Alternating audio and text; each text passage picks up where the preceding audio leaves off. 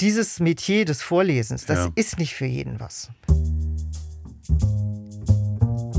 Er ist ein Stimmenjunkie. Er lauscht. Hörspiel, Radio, Gesang, Lesung. Es menschelt gehörig in seinem Podcast Fette Stimmen, bei dem der Mensch hinter der Stimme und die Stimme hinter dem Menschen zu Wort kommen.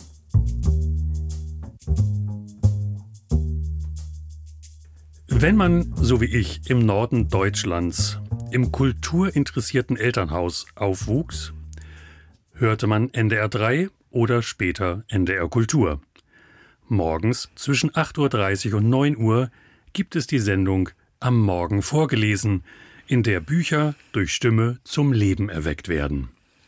Ich freue mich sehr, dass ich heute mit der für dieses Format verantwortlichen Redakteurin Anna Hartwig sprechen kann. Herzlich willkommen, Anna. Herzlich willkommen und vielen Dank, dass ich hier sein darf. Bevor wir auf dieses mich doch sehr prägende Format zu sprechen kommen, mich interessiert natürlich der Mensch dahinter und wie du zu dem gekommen bist, was du da jetzt eigentlich machst. Wie ist denn so dein Werdegang gewesen? Also ich bin äh, in West-Berlin geboren. Ein Kind der deutsch-deutschen Teilung sozusagen. Ja. Also äh, 1961 war der Mauerbau, 1960 bin ich geboren. Und ich bin ein Kind des Radios. Mein Vater war immer sehr für technische Neuerungen und er hatte eine Stereoanlage in den äh, 60er Jahren gekauft. Das waren diese großen Truhen, wo das Radio in der Mitte war, mit diesem, das konnte man so reinklappen, mit so einem grünen Auge. Ja, das grüne Auge, das kenne ich noch, ja. Und rechts und links waren zwei Lautsprecher und in, über dem einen waren, waren Plattenspieler und in dem anderen weiß ich nicht mehr. Aber es gab eine Sendung, eine Kindersendung, äh, der Onkel Tobias vom Rias. Und meine Schwester saß vor dem einen Lautsprecher und ich saß vor dem anderen Lautsprecher. Und die Melodie habe ich immer noch im Ohr. Der Onkel Tobias vom Rias ist da. Okay. So ging das los. Ja. So, und eigentlich bin ich, denke ich immer, dass ich heute noch beim Radio bin.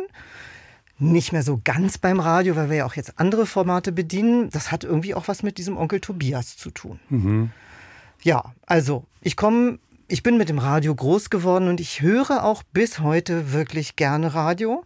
Wann, wenn ich was auch immer in der Küche mache, ähm, was jetzt ähm, nur die Hände beansprucht, dann höre ich eigentlich Radio. Und es kommen mir durch das Radio immer Dinge zu, geflogen, die mich interessieren, die mich amüsieren, die mich irgendwie weiterbringen und meinen Kopf beschäftigen. Und das schätze ich an diesem Radio einfach sehr. Gehst du da auch wellenfremd? Also hörst du querbeet oder hast du so deine drei Senderstationen, die immer festgestellt sind? Ich bin, äh, das darf man ja gar nicht laut sagen, aber ich bin eine ganz schlimme Senderhopperin. Es gibt äh, immer mehrere Sender und wenn mir das eine nicht mehr gefällt, dann geht's ins andere. Und, Ja. äh, aber ich finde das auch die legitim. Horrorperson für jeden Marktforscher. Ja. Genau. So, dann hast du also da mit deiner Schwester auf dem Teppich gelegen und hast äh, Onkel Tobias vom Rias gehört und äh, das Medium hat dich immer begleitet. Irgendwie schon, ja. Also ich habe dann äh, in Berlin Abitur gemacht in den 70er Jahren. Ich habe dann eine ganze Reihe von Jahren in Paris gelebt und äh, Sprachen studiert und äh, bin dann aber nach Berlin zurückgekommen, weil ich dann irgendwie doch nicht in Frankreich bleiben wollte. Gab keine gute Perspektive da. Und ich hatte aber immer in Berlin eine Freundin, Marianne Wagner, ich nenne sie beim Namen, Ja. eine ganz wunderbare Rundfunkfrau, die in den 70er Jahren für den Sender Freies Berlin Jugendfunk gemacht hatte, Frauenfunk später, das gab es ja in den 70ern noch gar nicht. Also die, die hat dann damals, als ich da auf dem Sofa saß und jammerte, dass ich nicht wüsste, was aus mir werden soll, die hat dann zu mir gesagt, also wenn du, dann geh doch mal zum Rundfunk. Schön, Ja. wenn du nicht weißt, was aus dir werden soll, geh zum Rundfunk. Ja. Okay. Und das habe ich dann getan. Dann habe ich so eine Art ähm, kleines Volontariat gemacht äh, bei einem Kulturmagazin auf SFB 3, das Journal in 3. Und äh, habe da auch die Gelegenheit gehabt, alles zu machen, eigentlich, was man im Rundfunk machen kann. Habe dann aber sehr schnell auch gemerkt, dass mich äh, das Backstage-Geschehen eigentlich am meisten interessiert. Wie, wie, wie geht das eigentlich? Und was kann man, also wie wird, wie, wie geht Schneiden? Ja. Äh, das war ja damals noch Bandmaterial, das schnitt mhm. man auseinander, dann gab es am Boden große Haufen äh, und so. Also ich, ja. mich hat dieses ganze Backstage sehr fasziniert, auch was man damit machen kann in Bezug auf die Inhalte. Also ich habe entdeckt, dass man ja jeden mehr oder minder alles sagen lassen kann, wenn man wenn es nur geschickt, geschickt schneidet. schneidet. Ja. So. Also ich fand das irgendwie interessant und ähm, dann habe ich ein weiteres Studium angefangen in Berlin und habe zehn Jahre lang eigentlich auf drei Beinen gestanden. Ich konnte einerseits mit meinem Französisch, mhm. was ich damals ja dann ganz gut konnte, ähm, Geld verdienen als Übersetzerin und ähnliches. Dann habe ich eben nochmal studiert und das dritte war eben, dass ähm, ich im Sender Freies Berlin gefragt worden bin, ob ich Regieassistentin im Kinderhörspiel werden möchte. Ah. Und dann war ich äh, einige Jahre lang die höchstpersönliche Regieassistentin von Uli Herzog.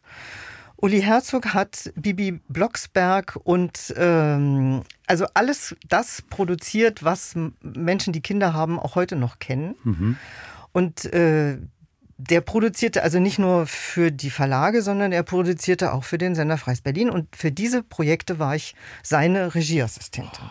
Klingt und ich habe eigentlich ja, das war auch wirklich eine tolle Zeit. Also wir haben ja auch da noch analog gearbeitet. Also wir hatten noch keine digitalen Geräusch, Geräuscharchive. Mhm. Ähm, wenn es darum ging, ähm, äh, es musste was brutzeln. Dann hatte ich einen Kocher mit einer Pfanne drauf und habe dann Zucchinischeiben da reingeschmissen, damit es schön brutzelt.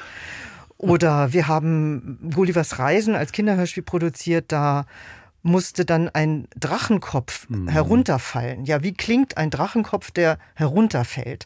Da kam dann allerdings ein Geräuschemacher. Das haben wir nicht alles, alles selber gemacht. Ja. Aber es, das fand immer nachts statt. Also es ging um 19 Uhr los und ging bis 2 Uhr morgens.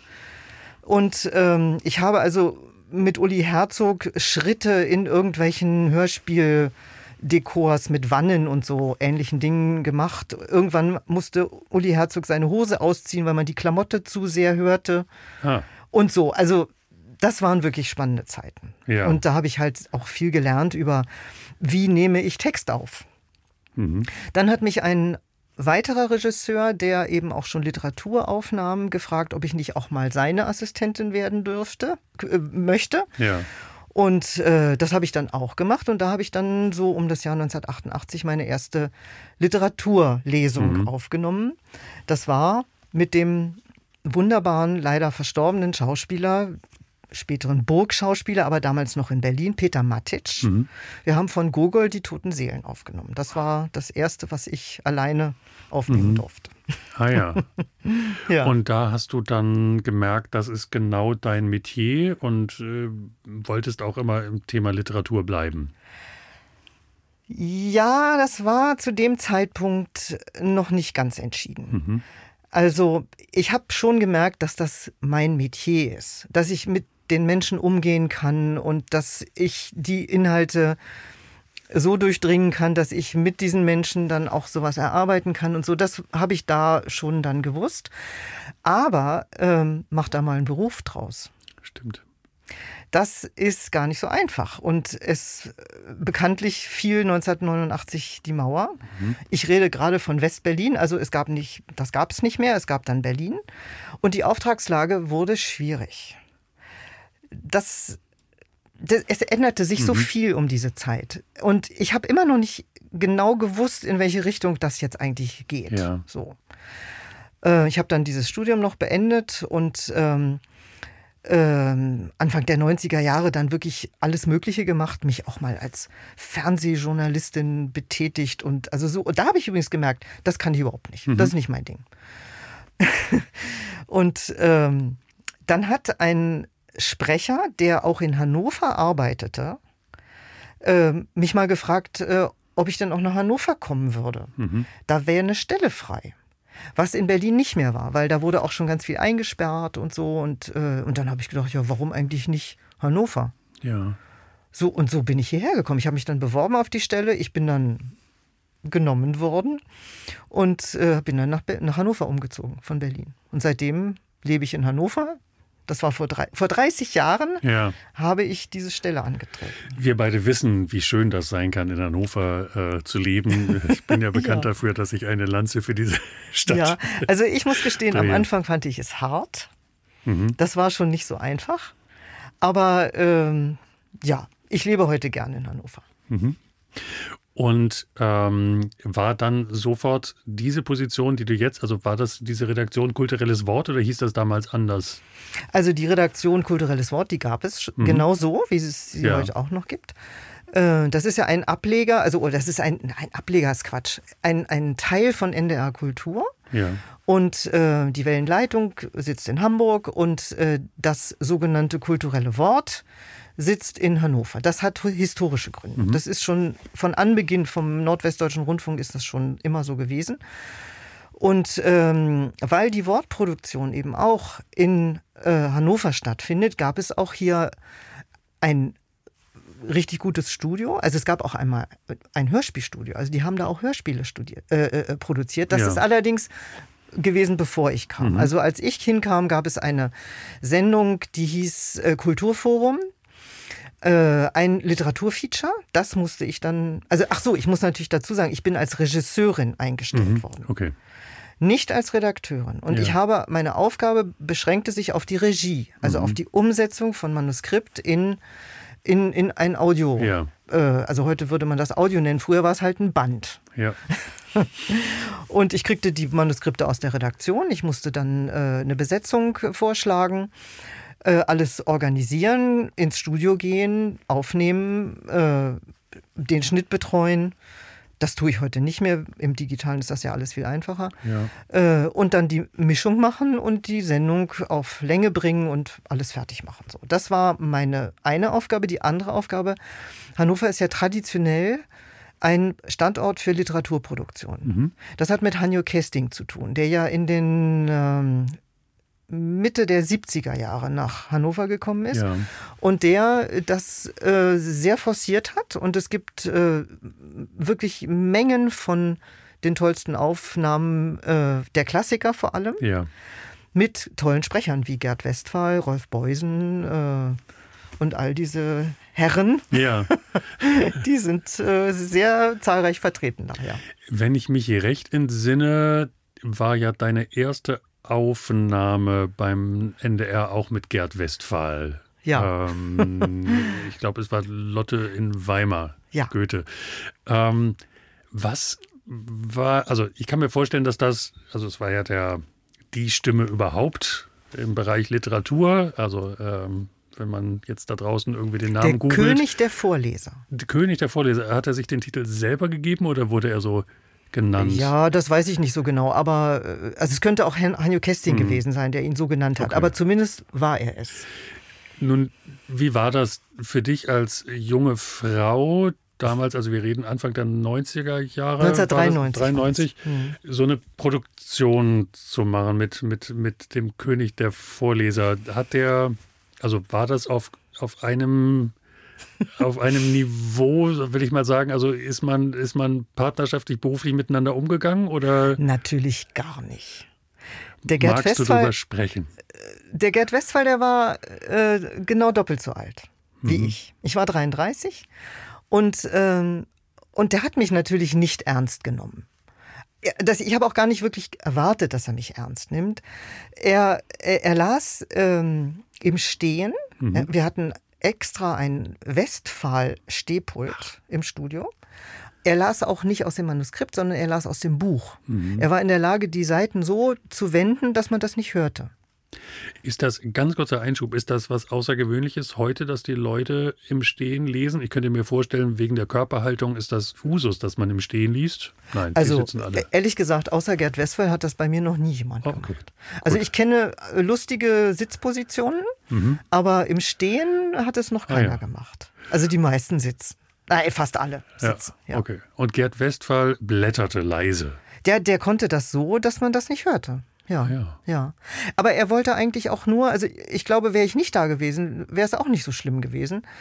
Ähm, weil äh, er wollte nicht unterbrochen werden. Mhm. Er hat mir das äh, eigentlich, ich habe es einmal getan ähm, und das wollte er nicht. Mhm. Er hat mir gesagt, ich könnte doch eine, ein, einen Strich an der Seite machen und ihm das dann vorlegen und er würde gegebenenfalls Nachaufnahmen machen.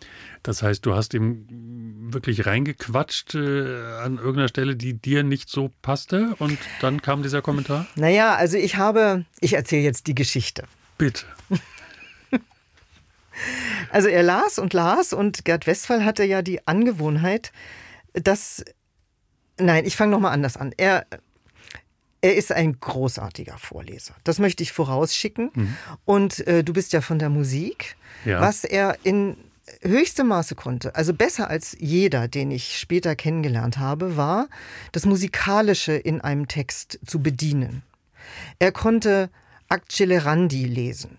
Er konnte Fermaten lesen. Er konnte Ritardandi lesen auf Punkt. Er konnte das in eine Partitur verwandeln und es so lesen, wie, also das geht den, ging den Leuten oder geht ihnen bis heute ja so rein wie Musik. Und das ist eine Qualität, die, ähm, die, kann, die kann wirklich keiner so wie er. Ich habe es nie wieder so kennengelernt. Bei, ich kenne viele Sprecher, aber das habe ich nie wieder erlebt, dass er, dass jemand das so in, in einen Fluss gebracht hat, der einen mitnimmt. Meinst du, das finde ich ganz spannend, wenn du jetzt das mit Musik vergleichst, dass er so liest, wie, wie Partitur lesen quasi oder eine Partitur draus macht, wenn er das zwei Tage später in deinem Beisein gelesen hätte, wäre das dann genauso gewesen? Hätte er das Werk genauso interpretiert? Also äh, in einem gewissen Maße schon, mhm. ja. Würde ich schon sagen. Ah, ja. ja. Spannend. Ich habe diese Aufnahmen, ich habe ja auch mit Studenten gearbeitet, ähm, Studierenden gearbeitet. Ähm, das habe ich allen immer vorgespielt. Weil das, äh, also das kann man ja nicht, äh, das kann man Ja. niemandem äh, beibringen in dem Maße. Man kann nur irgendwie die Sensibilität dafür wecken und sagen, guck mal, so kann man das machen. Aber äh, wer, wer dieses Musikalische nicht in sich hat, der, also der wird es nicht können. So. Und das Ja. konnte eben Gerd Westphal ganz besonders. Wo er in meinen Augen Schwächen hatte, war in der Figurenzeichnung. Also alle Männer waren immer sehr männlich und die Stimme ging runter. Und alle Frauen waren immer sehr weiblich und also das ging mir oft gegen den Strich.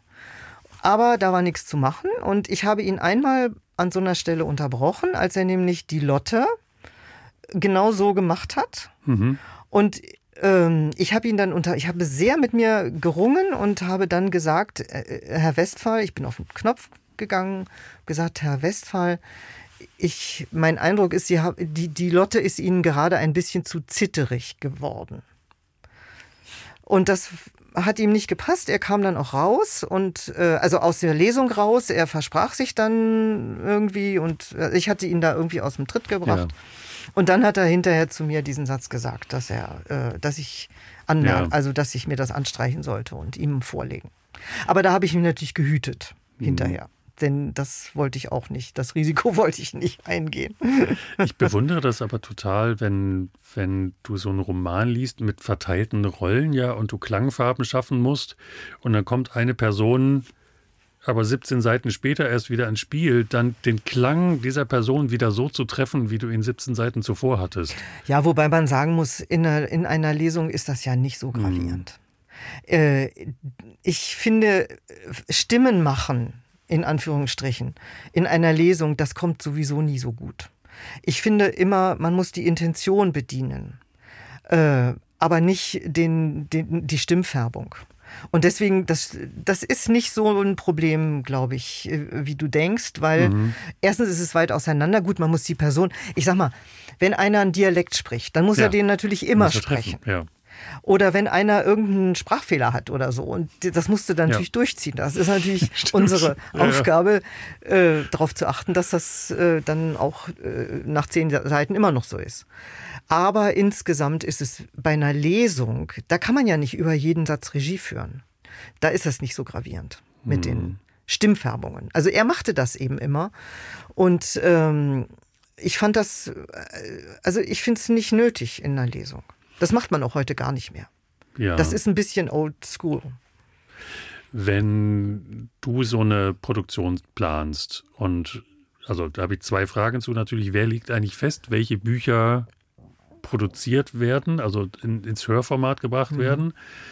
Und das Zweite ist natürlich, wie terminiert man die Zeit? Also blockt man automatisch erstmal eine ganze Woche und ist froh, wenn man nach drei Tagen durch ist? Also wie kalkuliert man sowas? Naja, das kommt ein bisschen drauf an, ob das ein versierter Lehrer, Leser ist oder nicht.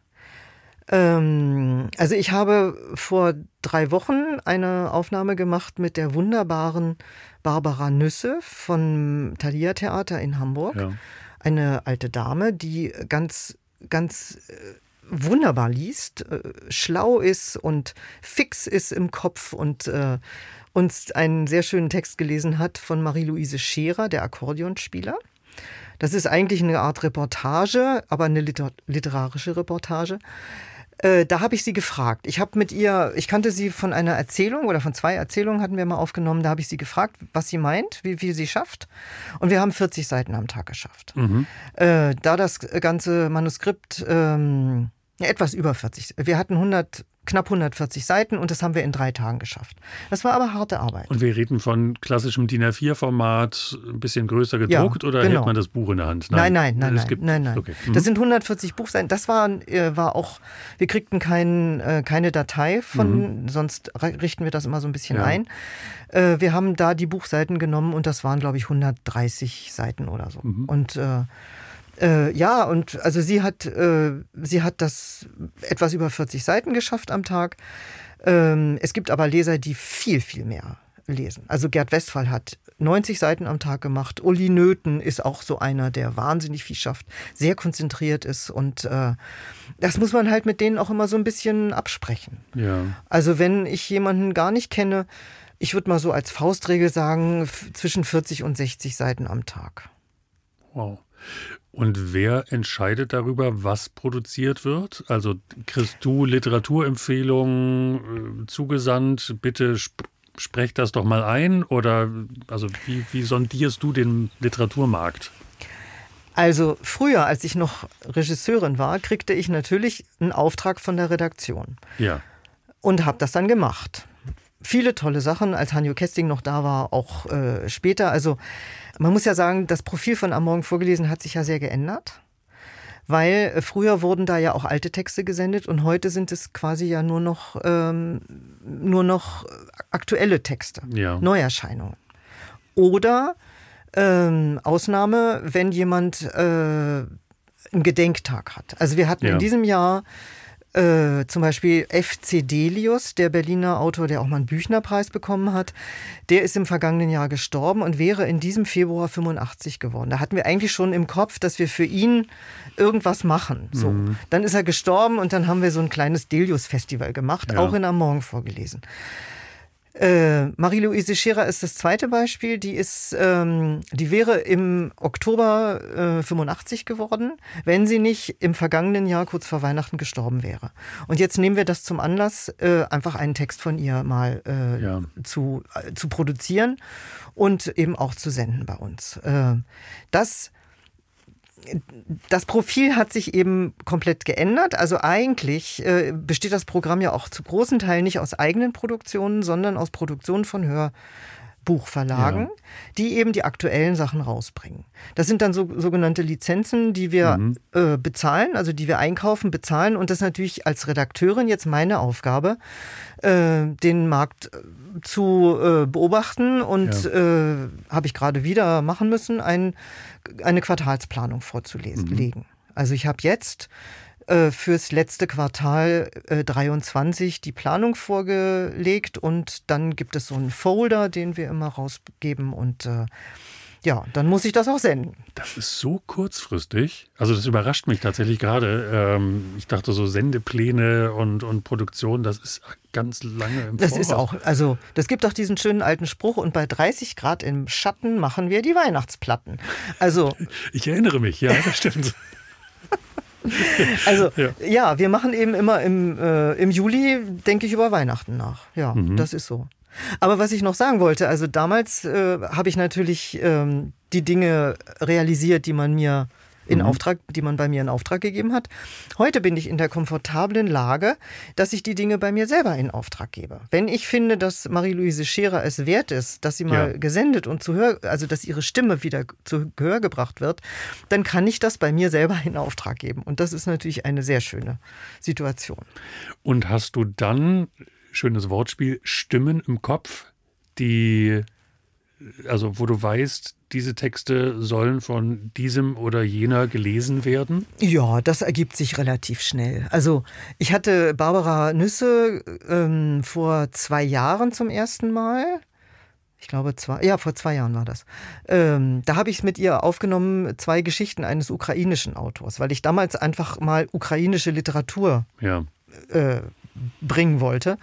Und da gab es eben nichts und dann haben wir einen Roman, ähm, der, der von, von Oleksiy Chupa heißt der, äh, aufgenommen. Der besteht aus zwölf Geschichten. Der heißt Märchen aus meinem Luftschutzkeller und besteht aus sechs Geschichten, äh, äh, aus zwölf Geschichten, von denen wir sechs aufgenommen haben. Die anderen sechs wurden in Frankfurt beim Hessischen Rundfunk aufgenommen. Das ist eine Co-Produktion Ah. gewesen.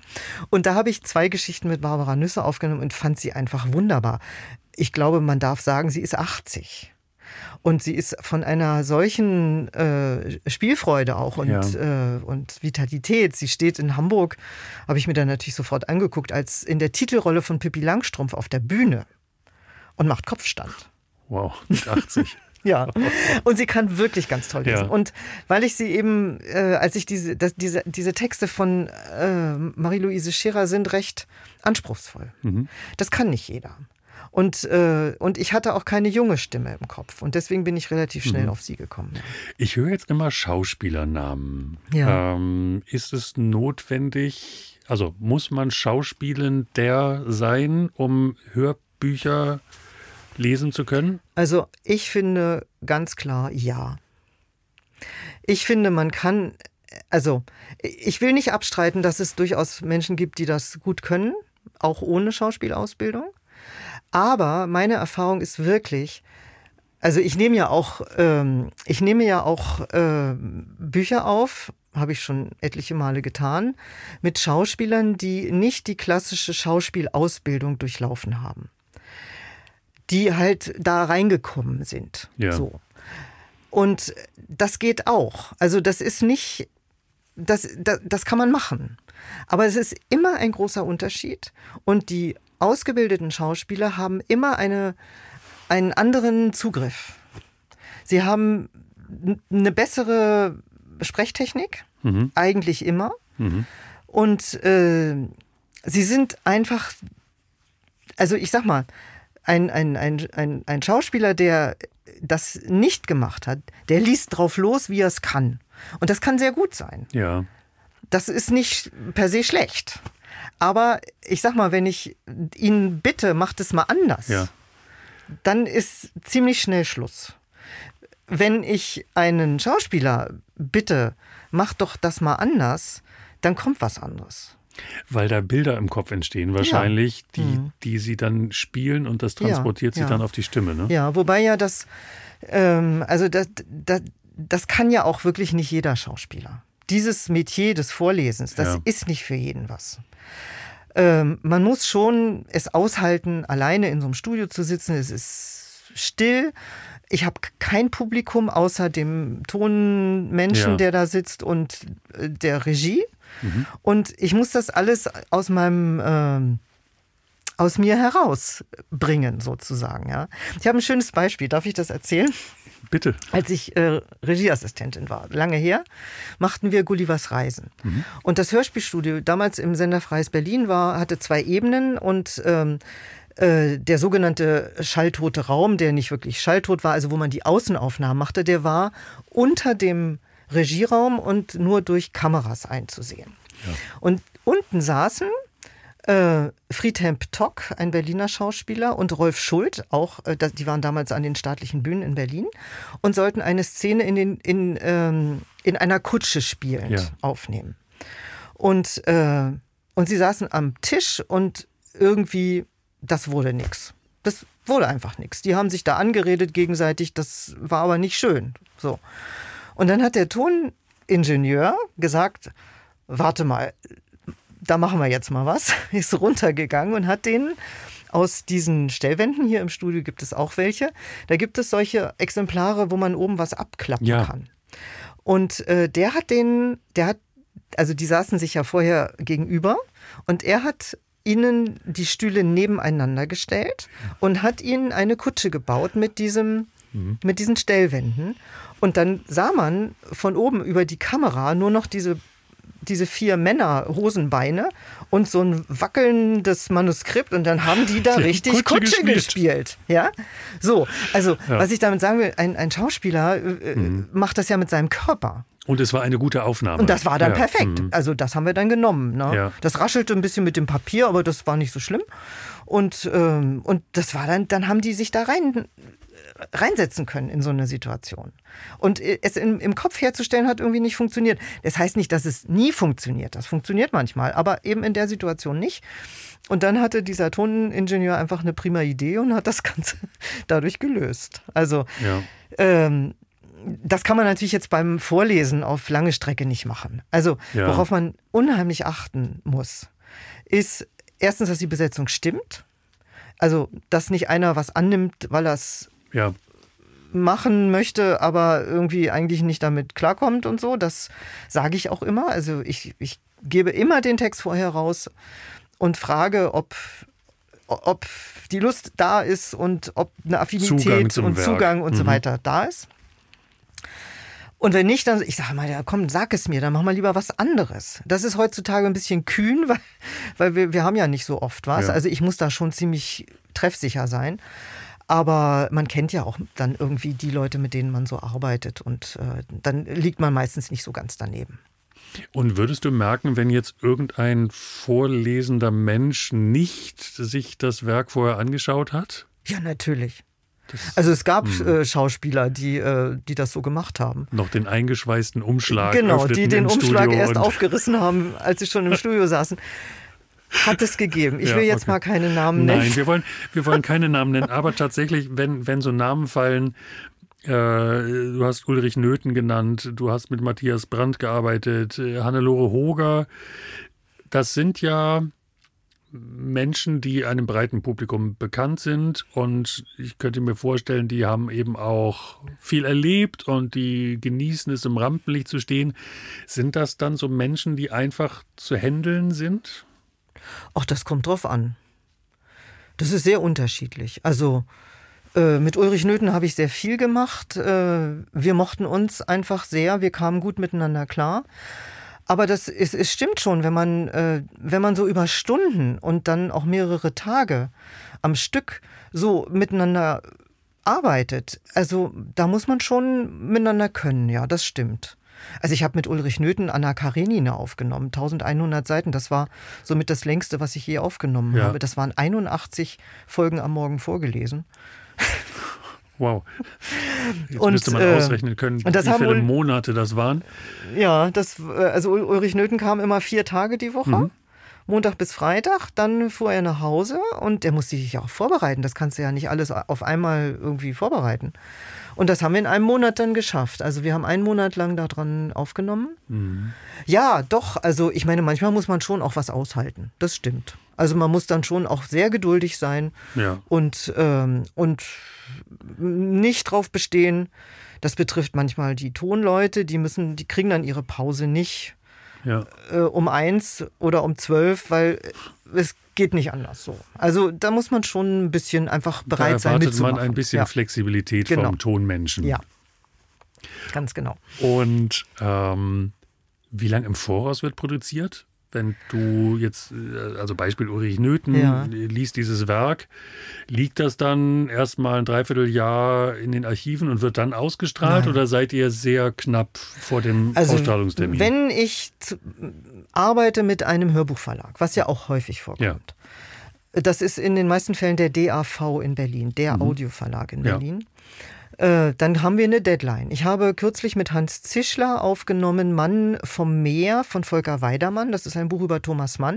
Ja. Das ist erschienen beim DAV in Berlin, bei uns ausgestrahlt, aber eben bei denen als Hörbuch erschienen. Und dann habe ich eine Deadline, dann muss ich abliefern an einem bestimmten, äh, auf einem bestimmten Datum, weil die dann ja noch mastern müssen und alles herstellen äh, und in den Vertrieb geben und so weiter. Ne? Es gibt dann einen Erscheinungstermin und auf den hin wird gearbeitet, ja. Mhm.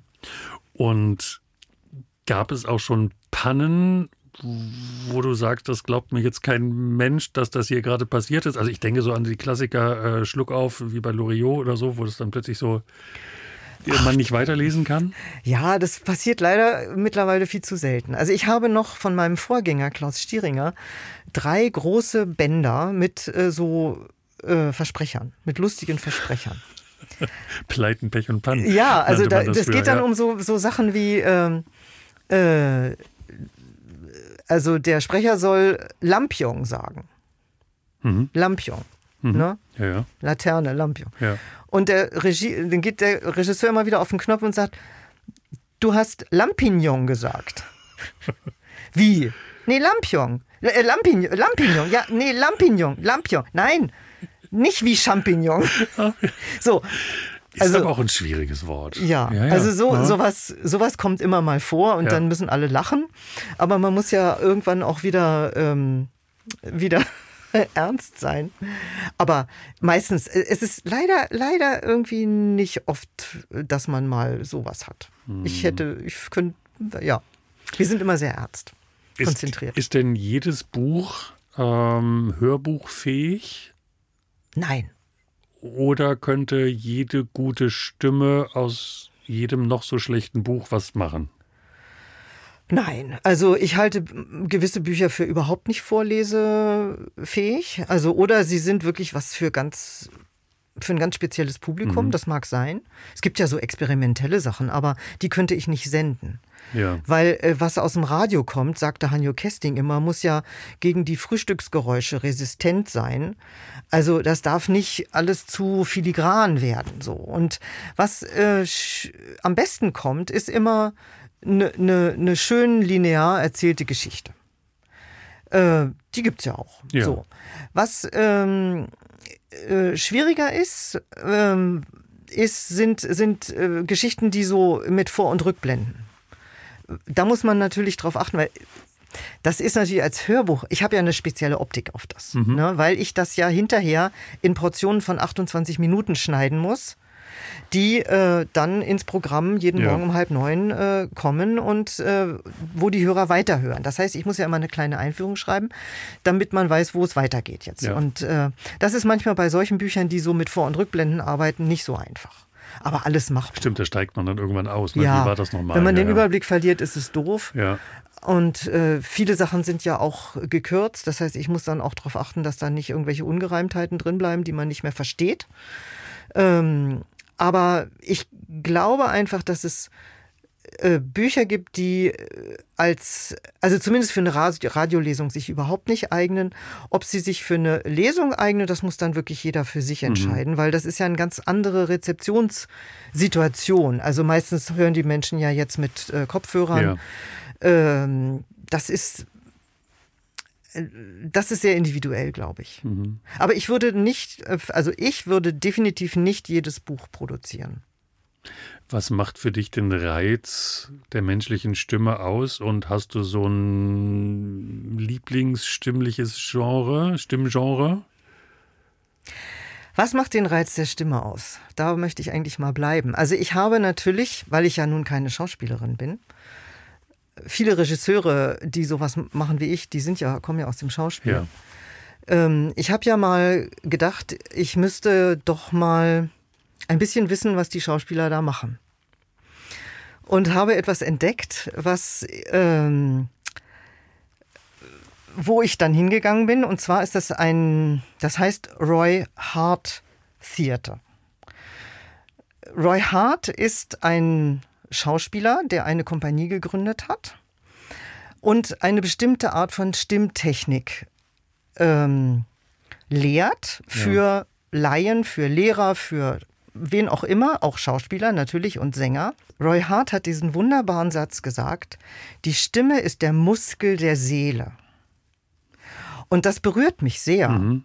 weil, weil es, äh, das spricht zu mir. Ich glaube wirklich, dass die Stimme mit der Seele sehr, sehr verbunden ist. Und das kann man ja bei sich selber merken.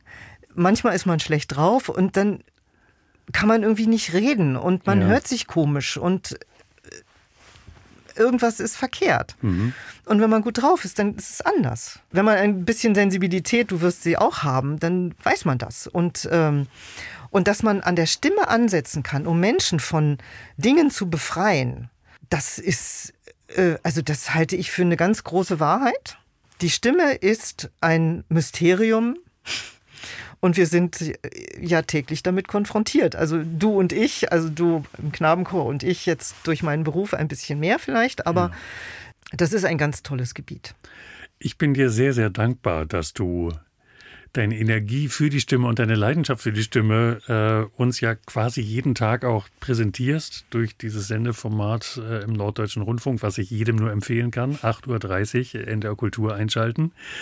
Ich danke dir sehr für dieses wundervolle Gespräch und äh, dass du mir dieses Format am Morgen vorgelesen auch äh, in mein Leben gebracht hast. Vielen, vielen Dank, liebe Anna. Ja, danke, Wolfram. Danke für die Einladung.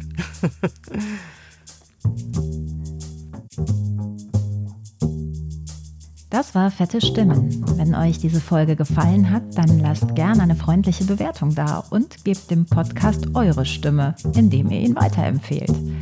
Fette Stimmen gibt es übrigens auch bei Instagram und Facebook. Alles verlinkt in den Show Notes. Bis zum nächsten Mal bei Fette Stimmen.